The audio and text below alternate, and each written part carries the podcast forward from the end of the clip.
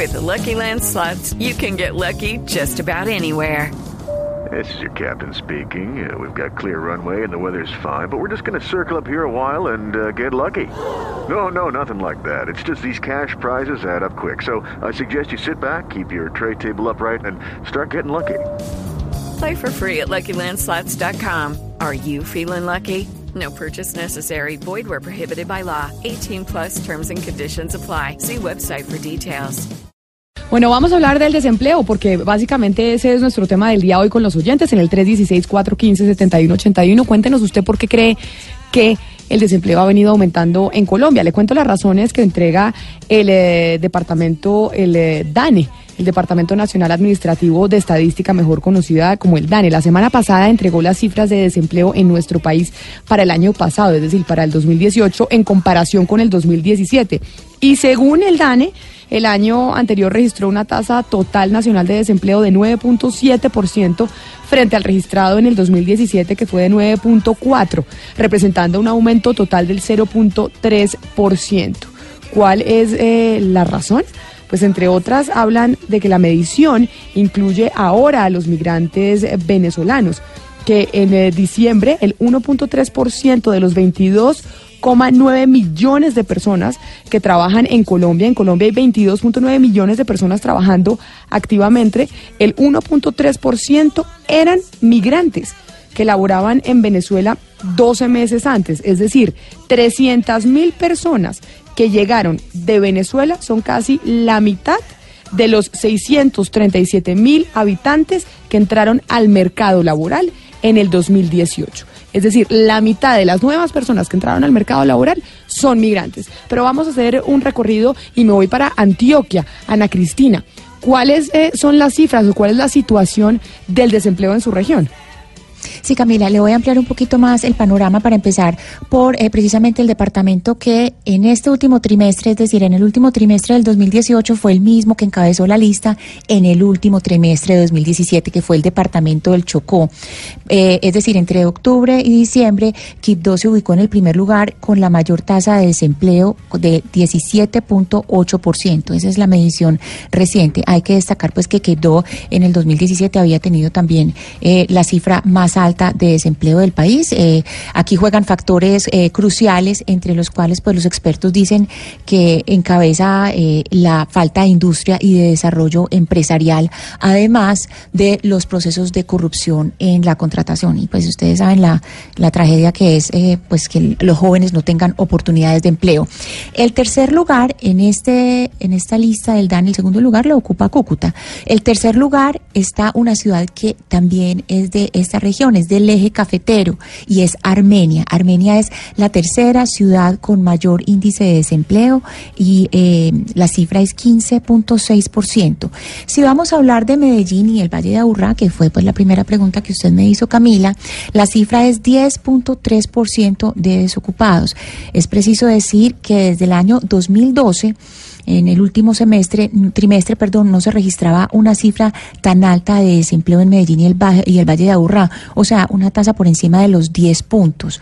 En el año 2012 fue de, de, de 11.1%, o sea que el desempleo en este último trimestre de 2018 subió a niveles que no alcanzaba desde hacía ocho años. Ana la Cristina, es que sí.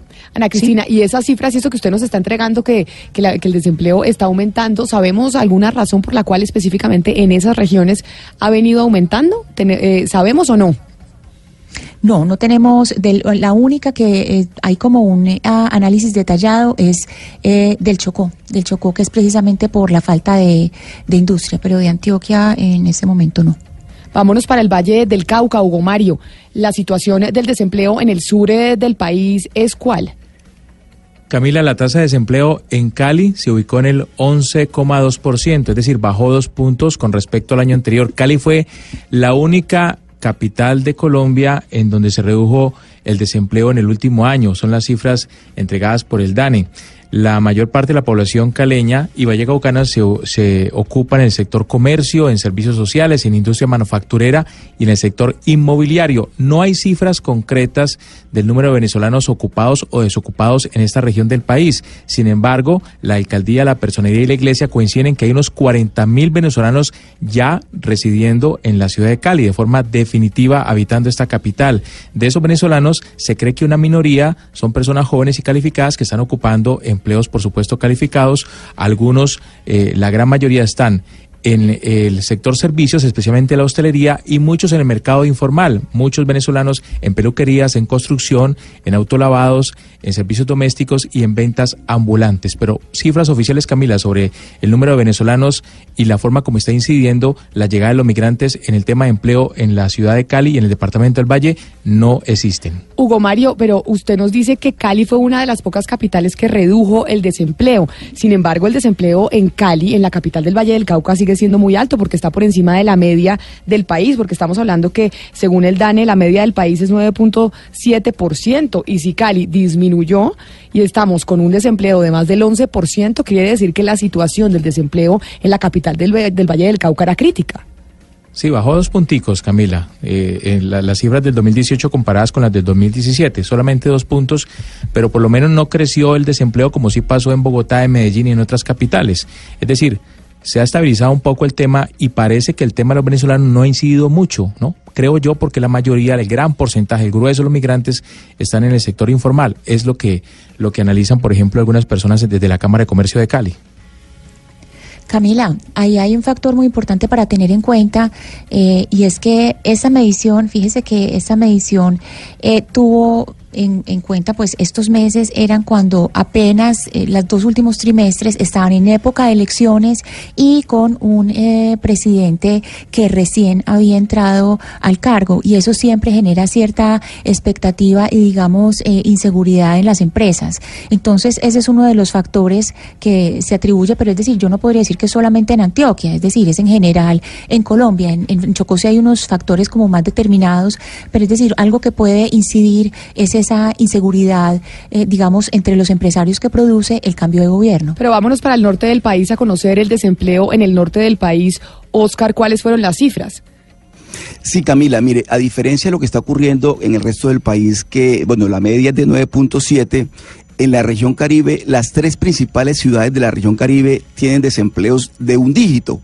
Es decir, están por debajo, por ejemplo, de Cali, que está por encima del, de 11, del 11%. Santa Marta tiene una, desocupación de 8.4%, Barranquilla de 8.5% y Cartagena de 8.7%.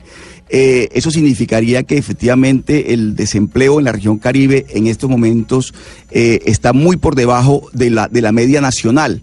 Sin embargo, me parece muy importante tener presentes dos hechos. Uno, el grado de informalidad que se, que se tiene en algunos, en algunos casos, eh, que una cosa es estar ocupado y otra cosa es, estar empleado. Digamos que en diciembre mucha gente se ocupa, por, por, la temporada de sembrina, digamos. Tiene, hay muchos trabajos que hacer, muchas actividades que realizar, mucho rebusque. Y luego, eso, eso no quiere decir que sea empleado, está ocupado pero no está empleado. Es una manera de hacerle, buscar un atajo para, para evadir la informalidad. Pero sí celebramos, por supuesto, que la región Caribe, las tres principales ciudades, estén por debajo de la media nacional en lo que tiene que ver con desocupación. Y ya que usted habla de las tres ciudades que están en la región Caribe que presentan la menor desocupación de todo el país, como dicen a Cristina, el Chocó, Quibdó, pues es la ciudad eh, con más desempleo, con un 17.8%, pero después de sigue Cúcuta, que básicamente es ciudad fronteriza, en norte de Santander, presenta un desempleo del 16.3% y en el eje cafetero, Ana Cristina, vemos también con preocupación cuál será la razón Armenia, que presenta un desempleo de 15.6%. Esas son las tres ciudades con la tasa más alta de desempleo del país y que siempre, digamos, en el eje cafetero está eh, vinculado al café, es decir, a, este tipo de empleos eh, que están eh, relacionados con las cosechas y que de hecho muchos venezolanos, una de las razones por las que buscan el eje cafetero es precisamente porque cuando hay cosechas se necesitan muchos recolectores. sucedió de hecho lo mismo en Antioquia, no solamente en el eje cafetero, sino en Antioquia. Aquí hubo una, una feria del empleo que hizo con fama y había esa inquietud que muchos de los de los venezolanos buscaban ser recolectores de café y recordemos que los recolectores a veces están viniendo para la ciudad y hay esa necesidad en el campo, Camila, y uno de los, de los factores que hay que mirar de la medición también es que en el campo, en algunas áreas rurales, ha mejorado el empleo eh, precisamente porque se están dando oportunidades en el campo, es decir, se está buscando el empleo en la ciudad cuando a veces es en el campo donde está el empleo. Cristian Kruger, el director general de Migración Colombia, entregó una cifra del registro de venezolanos que están en Colombia. Más de 1.174.000 ciudadanos que llegaron del vecino país se encuentran actualmente en Colombia a corte de 2018. No sabemos en este primer mes del 2019 cuánta migración más hemos recibido en nuestro país, pero los sectores o digamos las regiones que más eh, venezolanos han recibido son, por supuesto, Bogotá, que es la capital, por cuenta de que pues entrega las, las mejores posibilidades. Dos, norte de Santander, pues el departamento fronterizo es otro de los que más venezolanos ha recibido. El departamento de La Guajira, Atlántico, a pesar de que ahí Oscar nos contaba que el Atlántico en la ciudad capital, en la ciudad capital, pues ha disminuido el desempleo, y el departamento de Antioquia. Esas son las, las regiones en Colombia que más eh, migrantes venezolanos han recibido. Y estamos hablando tanto del tema por cuenta de que esa ha sido una de las explicaciones que ha dado el... Em, el DANE para el aumento del desempleo en Colombia. Pero lo importante acá es hablar con quienes dan el empleo. ¿Quiénes son los mayores empleadores en Colombia? Pues precisamente las micro, pequeñas y medianas empresas. Ellos son los que nos pueden dar una realidad de cómo se están contratando, qué tantos venezolanos están contratando y entender un poco esta situación. La presidenta nacional de ACOPI, de la Asociación Colombiana de Micro, Pequeñas y Medianas Empresas, es Rosemary Quintero y está con nosotros en la línea. Doctora Quintero, muchas gracias por estar con nosotros. Bienvenida a Mañanas Blue. Muchas gracias. Buen día. Ayúdeme a aclarar una cifra. Las pequeñas, las micro, pequeñas y medianas empresas generan qué porcentaje del empleo en Colombia? Bueno, cuando estamos hablando de MIPYME, nosotros representamos el 80% eh, del empleo total colombiano aproximadamente. O sea, básicamente ustedes son los que generan pues todo el empleo del país, el 80% del país lo genera eh, la pyme y digamos que el resto lo generan pues las grandes empresas y demás y por eso nos parecía importante, doctora Quintero, hablar con ustedes porque ustedes son los generadores del empleo en Colombia. Y esa migración venezolana importante que hemos venido registrando, más de un millón de venezolanos están en el territorio nacional. ¿Qué tanto están contratando las pequeñas empresas a los eh, nacionales del vecino país, a los venezolanos? ¿Y esto qué ha implicado para las empresas como tal? Bueno, realmente cuando a finales de año estuvimos haciendo un sondeo, sí es cierto que muchas empresas están contratando venezolanos, pero no es un volumen tan significativo lo que cada empresa de manera individual contrata puede estar en promedio uno o dos venezolanos. Pero cuando ya uno mira la estructura en general, eh, que nosotros representamos el 96%, pues ahí esa cifra se vuelve bastante significativa. Y tanto que está demostrado que precisamente eh, los inmigrantes están ocupando aproximadamente 300 mil eh, empleos, posibilidades de empleo, o sea, de las personas nuevas que están en el entran al mercado laboral, ellos representan 300 mil. Señora Quintero, eh, entre estos resultados del DANE se habla de un crecimiento eh, de, personas que están con empleo en lugares que ellos denominan otras cabeceras y citan municipios que son significativos, entre ellos Buenaventura y Buga en el Valle del Cauca y Guarne en Antioquia. ¿Conocemos cuáles son ese tipo de actividades o de empresas que se están generando en esos eh, municipios? o en algunos municipios y que están pues haciendo ascender y subir las, las cifras de empleo? Bueno, en la información que tenemos de los que se han vinculado, estamos hablando de mucho empleo técnico, eh, tecnológico, que hay que mirar eh, y hay que reconocerlo y se da un factor psicológico ahí también. Cuando tú vienes de una situación como lo que están viviendo los venezolanos, colocan su máximo empeño en ubicar un lugar obtener una oportunidad laboral y no perderla ahí hay una diferencia de pronto con lo que se está generando en, por qué ellos están convirtiendo un porcentaje tan significativo. Y en las actividades son diversas, realmente la MIPYME es muy fuerte en sector manufacturero y de servicios de toda clase o toda actividad productiva y se está generando mucho, eh, sobre todo también en el campo, eh, está teniendo una gran importancia eh, la inmigración venezolana. Sí, pero la, demanda, doctora Quintero, que ustedes desde el gremio están detectando, la demanda de, empleos por parte de venezolanos, ¿es de qué tipo? ¿Están llegando eh, venezolanos calificados o mucha, muchas personas con, formación básica? Mira, eh, ha llegado de todo nivel, pero los que más oportunidades tienen son los que mejor perfil tienen. Ejemplo, en el sector manufacturero, el técnico, el tecnólogo es el que está llegando, eh, pero también encuentras si tú observas lo que son los servicios eh, personales, salón de salones de belleza, manicure, pedicure, todo esto que tiene que ver con belleza en la atención, en la venta de mercancías, en los almacenes de calzado, ropa. Eh, el número de venezolanos que se han ubicado en esos lugares es bastante representativo. Doctora Quintero, ¿ustedes qué? Doctora Quintero, ¿ustedes qué información tienen a COPI sobre la subcontratación a, esta población venezolana? Es decir, con una contratación con absoluta informalidad, sin ningún cumplimiento de requisitos laborales, eh, muy por debajo del salario mínimo.